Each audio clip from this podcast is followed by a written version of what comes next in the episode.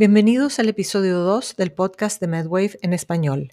Mi nombre es Vivienne Bachelet y soy fundadora y coeditora jefa de MedWave, revista médica general cuyo propósito es ayudar en la toma de decisiones de clínicos y de autoridades encargadas de la formulación de políticas públicas en salud. Soy profesora asociada de la Escuela de Medicina de la Universidad de Santiago de Chile, USACH, donde investigo y enseño medicina basada en evidencias. En este episodio tenemos el agrado de presentarles nuestra primera entrevista con un invitado que abordará el tema de los modelos matemáticos aplicados en la predicción del comportamiento de la pandemia COVID-19 en Chile. Me es muy grato recibir al doctor Mauricio Canals al podcast de MedWave. Mauricio es el primer autor de un artículo que se publicó en MedWave el 12 de febrero sobre la utilidad de los modelos epidémicos simples en la práctica, aplicándolos al COVID-19 en Chile. Mauricio, ¿te puedes presentar, por favor? Hola, buenos días. Yo soy el doctor Mauricio Canals. Yo soy médico cirujano, radiólogo. Eh, tengo un magíster en, en bioestadística y un magíster en ciencias biológicas y doctorado en sistemática y biodiversidad. Soy profesor de la Universidad de Chile en el Departamento de Medicina y en la Escuela de Salud Pública de la Universidad de Chile. Mauricio, el objetivo de tu trabajo fue eh, describir y evaluar el valor predictivo de tres modelos durante el desarrollo de la epidemia COVID-19 en Chile, aportando con conocimiento para la toma de decisiones en salud. ¿Puedes, por favor, contarnos cómo surgió este estudio? Este estudio surge por responsabilidad académica inicial desde el inicio de la epidemia, en que empezamos a analizar los datos de lo que sucedía en el mundo y la posibilidad de que llegara a Chile. Posteriormente, cuando llegó a Chile, por responsabilidad académica y social, seguimos el estudio entrando en colaboración con académicos de la Escuela de Salud Pública, con el doctor Cristóbal Cuadrado y con eh, Andrea Canals para desarrollar informes que fueran siguiendo el desarrollo de la epidemia como un aporte a la toma de decisiones en, em, en el manejo de esta epidemia. Elaborábamos informes en la Escuela de Salud Pública que se hicieron parte de la escuela. Ese concurso, todo esto para COVID que hizo ANID el año pasado fue bastante competitivo y debe haber sido bien satisfactorio para ustedes haberse ganado el proyecto. Efectivamente, esa fue una parte importante. A partir de eh, aproximadamente junio, nosotros recibimos el financiamiento del, del, del proyecto COVID 0960 de la Agencia Nacional de Investigación y Desarrollo y lo que nos ha permitido trabajar con más gente, incluir tesistas, etc.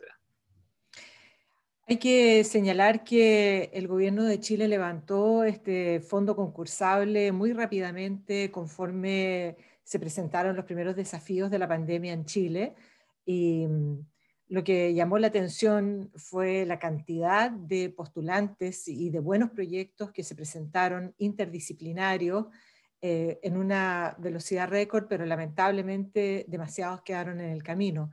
Interesaría saber al final si es que otros países de la región también han hecho esfuerzos como el que hizo el gobierno de Chile en materia de promover la investigación en COVID. Em, bueno, los modelos matemáticos eh, juegan un papel importante en el seguimiento de las epidemias, volviendo al tema nuestro. La gente tiene la expectativa que los modelos nos pueden decir qué es lo que va a pasar con la pandemia. Además, les creemos a los modelos porque los modelos nos dicen mucho sobre las circunstancias climáticas y eh, una que ya tiene sus años o juventud acumulada, como se dice por ahí, eh, vamos viendo cómo los modelos de predicción del cambio climático, digo, de, las condiciones climáticas, eh, van siendo siempre más precisos y más exactas las predicciones. Entonces me imagino que este esfuerzo también se está haciendo a nivel de los modelos de predicción del comportamiento de las pandemias. ¿Nos puedes comentar cómo surgieron históricamente los modelos eh, en, el uso epidemiológico? ¿Cuándo se empezaron a aplicar? Bueno, siempre se da como punto de partida en los modelos matemáticos el eh, estudio de Daniel Bernoulli en 1760 de la variolación, que corresponde a una tesis de Daniel Bernoulli, cuyo intento era predecir el número de personas que se mejoraban con la técnica de la inoculación para la viruela. Ese es el estudio que, que da el punto de partida. Posteriormente pasa mucho tiempo y es el desarrollo en la época de oro de la epidemiología, alrededor de 1900, con William Farr y John Brownlee, que se reinician los estudios cuantitativos en el estudio de la, del desarrollo de las epidemias, especialmente el aporte de John Brownlee en cuanto al concepto de infectividad. También está el aporte de Ronald Ross en la dinámica de la malaria, que, que le mereció un premio Nobel por eh, sus estudios. Posteriormente, en el desarrollo histórico, se vuelven a retomar los modelos iniciales, el modelo de Kermack y McKendrick y el modelo de Soper en la época de los 70 y 80, donde Klaus Dietz, eh, Roy Anderson y, y Robert May le dan un nuevo impulso a este estudio y se empieza a aplicar en forma sistemática en Inglaterra. Inglaterra ha tenido un gran desarrollo de los modelos matemáticos con el aporte del doctor Roy Anderson y que ha sido aplicado fundamentalmente en la dinámica, en la recurrencia epidémica del sarampión. De tal manera que ha sido una evolución larga con modelos ya desarrollados, con el modelo fundamental de Kermack y McKendrick 1927, que es prácticamente el modelo central del de la epidemiología matemática. Gracias por ese overview histórico de cómo se van desarrollando los modelos. Después vamos a retomar esto desde la perspectiva de la modernidad y de los recursos que tenemos también a disposición eh, computacionales, en fin, los avances que se han hecho hacia el final de esta entrevista. Pero nos toca, obviamente, hablar de lo que estamos viviendo, que es la peor pandemia de nuestras vidas. Ojalá no nos toque otra. Ciertamente esta coyuntura mundial ha extremado los esfuerzos de la comunidad científica para encontrar respuestas y orientar las decisiones de las autoridades, como por ejemplo respecto del uso de los recursos y cómo y cuándo se tienen que incrementar las capacidades hospitalarias, lo que se dice en inglés el hospital surge. Ustedes optaron por hacer un estudio ecológico utilizando reportes públicos diarios oficiales del Ministerio de Salud de Chile, que incluyen los nuevos casos confirmados, los casos que requirieron ingreso a la unidad de cuidados intensivos y las muertes atribuibles a COVID-19 a nivel nacional y subnacional, es decir, las regiones, lo que conocemos nosotros en Chile como las regiones.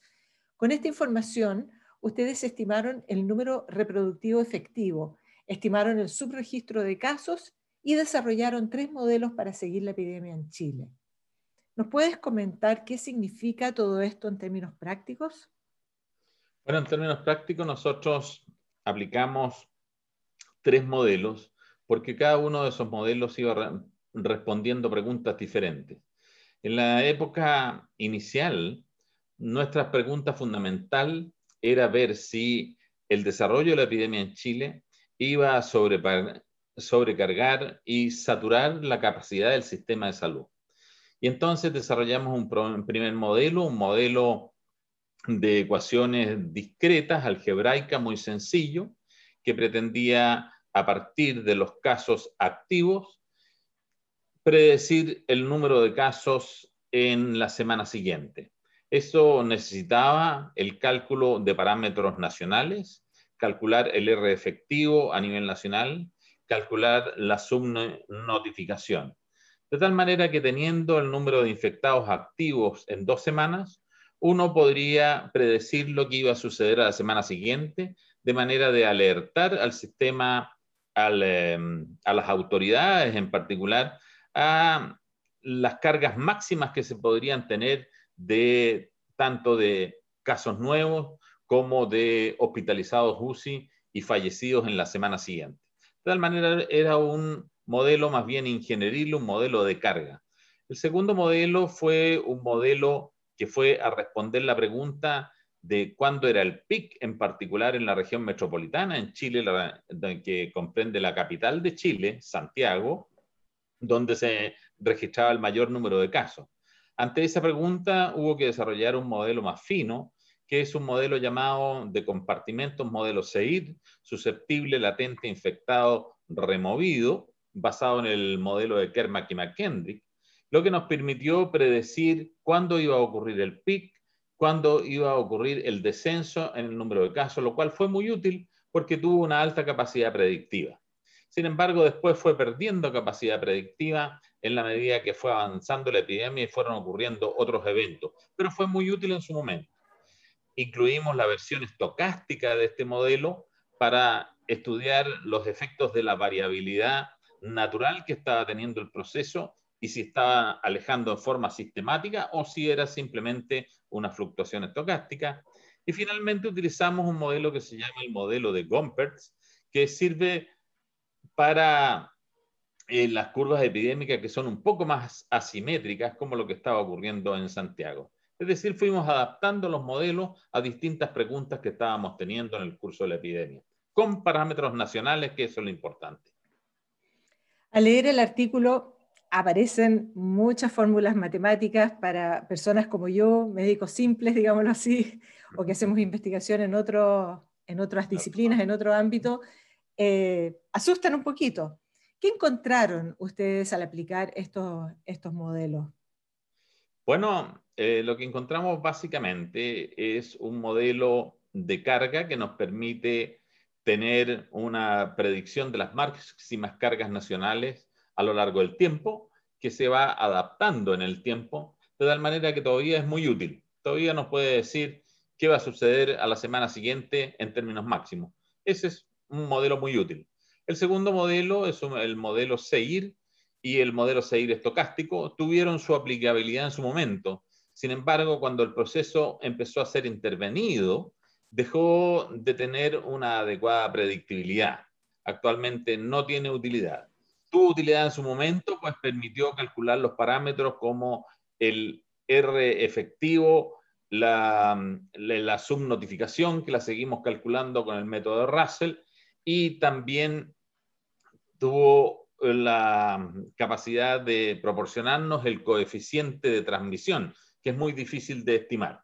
Efectivamente, pero ¿a qué te refieres tú cuando dices que el, que el, modelo fue intervenido o que ocurrieron cosas que dejaron que el modelo no fuera útil? Ah, eso es muy interesante. Una epidemia, en términos naturales, sigue una curva epidémica que es muy característica que es la curva epidémica que todos conocemos. En la medida que esta curva es intervenida por las eh, medidas individuales como el uso de mascarillas, el distanciamiento social y las intervenciones epidemiológicas poblacionales como las cuarentenas em, y distintas eh, intervenciones epidemiológicas que se realizan, entonces la curva deja de seguir una curva epidémica típica. Entonces el modelo deja de tener una aplicabilidad directa, sino que habría que modificar el modelo con otros parámetros que nosotros no usamos para que se pudiera ser aplicable. Y, estabas redondeando con una tercera consideración anterior, antes que yo te interrumpiera. Ah, no, que eso nos permitió calcular el coeficiente de transmisión, que son parámetros muy difíciles de calcular a nivel nacional.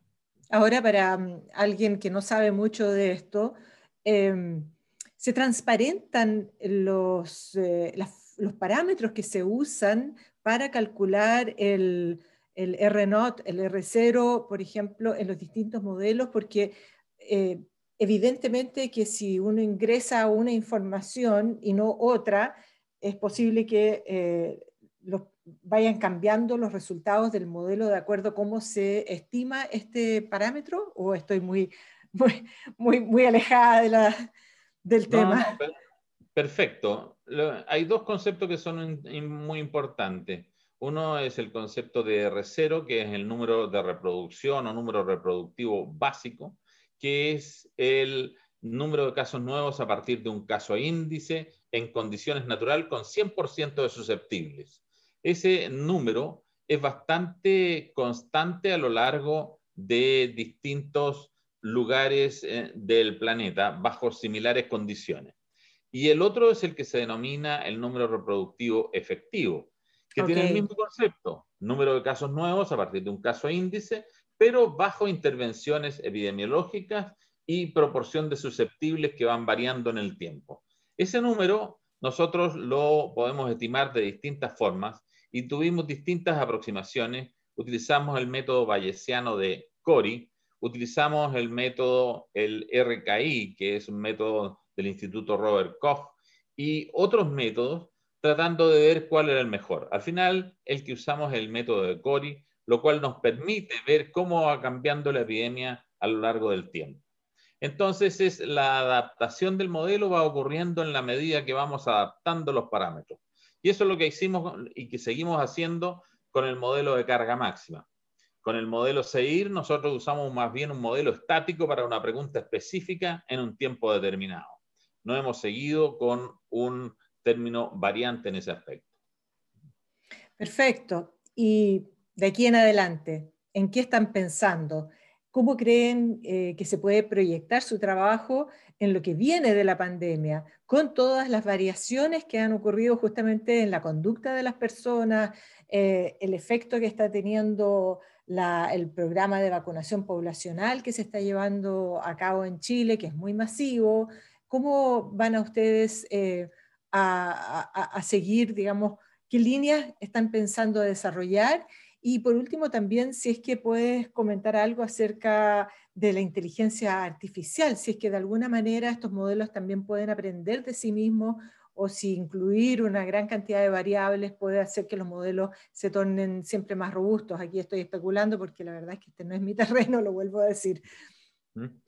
Sí, bueno, la gran pregunta hoy día es la vacunación, la estrategia de vacunación y los efectos que tiene sobre la dinámica epidémica. Claro. Hay dos formas de aproximarse. Una forma de aproximarse es a través de modelos SEIR, incluyendo el compartimento de los pacientes vacunados, que es una de las aproximaciones que estamos empezando a desarrollar. Simplemente eso implica introducir un compartimento más en la proporción de aquellas personas que se vacunan y que van pasando inmediatamente a la mm, condición de inmunizados o removidos de la población. Eso es una de las aproximaciones. La otra aproximación, y que es la que a mí me gusta más en forma particular, es trabajar sobre los efectos de la vacuna sobre el número reproductivo efectivo. En otras palabras, de ver qué proporción de gente vacunada es necesaria para reducir el, R para que caiga el, número de casos a lo largo del tiempo. Y en eso hay algunos cálculos que se pueden hacer que son bastante conocidos, que se refieren al cálculo del umbral de rebaño y ver los efectos de la eficacia de la vacuna sobre el umbral de rebaño. Así, el ejemplo más típico, si uno considera un R0 de 2.35, habría que vacunar un 57,4% de la población. Sin embargo, como la efectividad de la vacuna, la efectividad poblacional, aproximadamente es de 0,9, ese número sube a aproximadamente un 60%. Y hay que considerar también la tasa de pérdida de inmunidad que se produce en la vacuna, que es otro factor de corrección. Ah, ah, haciendo, ah, modelando eso, podemos tener algunas variaciones que son interesantes para la toma de decisión. ¿A qué te refieres con, ¿a qué te refieres con tasa de pérdida de inmunidad de la vacuna? Ese es un concepto muy importante de algunos modelos desarrollados que cuando uno considera que la vacuna deja una inmunidad, una inmunidad, perdón, eh, permanente, entonces no hay ningún factor de corrección que aplicar. Pero si, la, inmunización, la vacuna, cualquiera que estemos usando, tiene una tasa de pérdida de inmunidad que es muy alta, o sea, no deja una buena inmunidad, pongámosle, deja una inmunidad de semanas o meses, esa tasa de pérdida de inmunidad va a hacer que los vacunados pasen a ser susceptibles de nuevo y por lo tanto la eficiencia de la vacuna disminuye a lo largo del tiempo y eso implicaría un aumento en la proporción de individuos que tendría que ser vacunados para lograr una inmunidad de rebaño. E incluso a veces no se puede lograr inmunidad de rebaño y es necesario una calendarización de de repetición de las vacunas como lo que hacemos habitualmente en influenza. Claro, efectivamente, las preocupaciones que tenemos hoy día son primero acerca de la eficacia de las vacunas que se están aplicando, porque hay algunas que han reportado algunos datos en, estudios publicados de fase 3, pero hay otras vacunas, como la que se está aplicando en Chile, que no tiene publicaciones asociadas, por lo tanto es difícil saber. Sinovac, eh, Coronavac particularmente, tiene distintas tasas de, de eficacia eh, que han aparecido mencionadas públicamente, no digo publicadas, sino que mencionadas, como eh, lo que dijeron los brasileros, ¿no es cierto?, del ensayo clínico que estaban haciendo en Brasil con 50% de efectividad para los casos más leves eh, y con tasas mayores en Indonesia y en Turquía, que son las otras partes donde se han hecho también estos, estos ensayos. Entonces, por una parte tenemos cuál es la efectividad verdadera de las vacunas que se están usando en nuestras poblaciones y ese mm, entiendo yo que, es, que está enteramente abierto a la discusión, que no sabemos. Y por otra parte, ¿cuánto dura? ¿Cuánto dura esta respuesta inmune en las personas? Y eso también es algo que no, no, se ha estudiado, no se ha podido estudiar porque recién estamos empezando a vacunar los primeros grupos poblacionales en distintas partes del mundo. Efectivamente, esos son los dos factores fundamentales, ¿no es cierto? La tasa de pérdida de la, inmunidad y la efectividad real, la efectividad poblacional. Y eso son, son cosas que va a haber que seguir estudiando y seguir modelando para ver lo que, lo que puede pasar en el futuro. En cuanto a la pregunta de inteligencia artificial, lo más parecido son los modelos, los modelos basados en la gente. Los modelos basados en la gente se están desarrollando en Chile, en particular el equipo de modelación matemática de la Facultad de Ingeniería de la Universidad de Chile tiene desarrollos con modelos basados en la gente, en que eh, toda la dinámica está reducida al concepto del agente, que sería un sujeto que puede estar en estado infectado o no infectado, y a través de las interacciones con distintos agentes se va a poder reproducir la dinámica que ocurre a nivel de, la, de todo el sistema. Esos modelos han sido muy efectivos y son muy bonitos y uno los puede acceder en el eh, Centro de Modelación de Matemáticas de la Universidad de Chile con el equipo de Juan Carlos Maureira, Alejandro Más, que han, desarrollado, han hecho un gran desarrollo en ese sentido. Muy bonitos modelos, tiene una gran capacidad predictiva naturalmente son muchísimo más complejos con más número de parámetros. Por supuesto, millones de variables, me imagino yo, porque eh, un agente interactúa con otro agente, pero aquí estamos hablando de millones de agentes, ¿no? Interactuando entre sí, por lo tanto, evidentemente que requieren también recursos de procesamiento eh, muy altos, complejos deben ser efectivamente un alto requerimiento computacional y más variables como la dinámica de transmisión del transporte, los Exactamente, claro. las distintas comunas, etcétera. Muy interesante en todo caso ese desarrollo. Nosotros optamos por lo más simple, por lo que fuera más comprensible en nuestro trabajo. Excelente. Eh, Mauricio Canals, eh, epidemiólogo, te podría llamar así, ¿no es cierto?, de la Universidad de Chile, de la Escuela de Salud Pública de la Universidad de Chile. Agradecemos tu participación, por supuesto que también aprovecho de agradecerte el haber enviado eh, su manuscrito a nombre de tu grupo de autores a la revista, que salió publicado esta semana, si mal no recuerdo. Por lo tanto, disponible está en español en, la portada de la versión en español de MedWave. Muchísimas gracias por tu tiempo en esta entrevista. No, muchísimas gracias a usted y dejarme participar en la revista, que entre paréntesis es muy buena y he tenido un gran gusto de leer muchos artículos desarrollados con modelos matemáticos en esa revista, lo cual no es habitual en revistas del corte de salud pública, en el corte epidemiológico. Así que gracias por la oportunidad de publicar y muchas gracias por la entrevista también.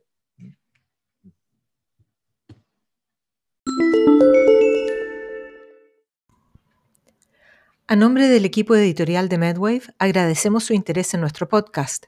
La próxima semana tendremos el resumen de algunos artículos publicados en la revista en febrero y el podcast será en español y en inglés. Cuídense mucho y hasta la próxima.